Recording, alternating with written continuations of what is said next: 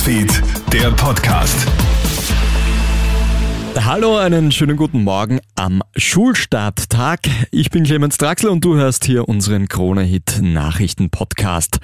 Also, schönen Schulstart, liebe Schülerinnen und Schüler in Wien, Niederösterreich und dem Burgenland geht's heute wieder mit dem Unterricht los. Zunächst mal ohne Masken und Corona-Testpflicht. Es wird aber an die Eigenverantwortung appelliert, daher sollten alle Schülerinnen und Schüler sowie die Lehrer zu Schulstart unbedingt einen Antigen-Test machen.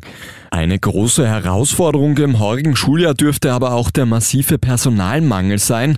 Es werden ja dringend Lehrerinnen und Lehrer gesucht.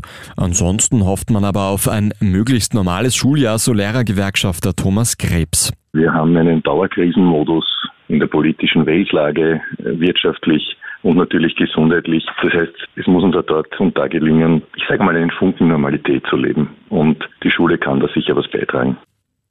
Vor der Küste Lettlands ist gestern Abend offenbar ein österreichisches Kleinflugzeug ins Meer gestürzt. Die Cessna mit vier Menschen an Bord war eigentlich am Weg von Spanien nach Köln. Berichten zufolge dürfte es sich um den Piloten, seine Tochter und einen weiteren Mann und eine Frau handeln. Kurz nach dem Start bricht jedoch der Funkkontakt ab. Offenbar hat es Druckprobleme in der Kabine gegeben. Ein deutscher und im Anschluss ein dänischer Kampfjet steigen auf, um die Maschine zu begleiten. Laut dpa war der Pilot möglicherweise bewusstlos. Momentan läuft eine groß angelegte Suche nach dem abgestürzten Flieger. In der kanadischen Provinz Saskatchewan sind gestern zehn Menschen bei einer Serie von Messerangriffen getötet worden. 15 weitere wurden teils schwer verletzt. Zivilistinnen und Zivilisten sollen an insgesamt 13 Tatorten ohne Vorwarnung attackiert worden sein. Die Einsatzkräfte fahnden nach zwei Verdächtigen im Alter von 30 und 31 Jahren. Ein Motiv ist derzeit vollkommen unbekannt. Und einen nicht ganz zu lustigen Scherz haben sich jetzt Unbekannte auf einem Winzerfest im deutschen Rheinland-Pfalz erlaubt.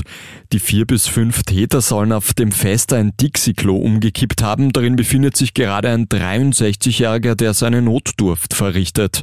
Der unglückliche Mann kann sich selbst komplett eingesaut aus der Kabine befreien. Mitarbeiter des Ordnungsamts bringen ihn nach Hause.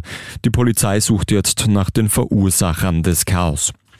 Das war's auch schon mit deinem Update für heute Montag früh. Ein weiteres, das folgt dann wieder am Nachmittag. Einen schönen Tag noch. Krone Hits, Newsfeed, der Podcast.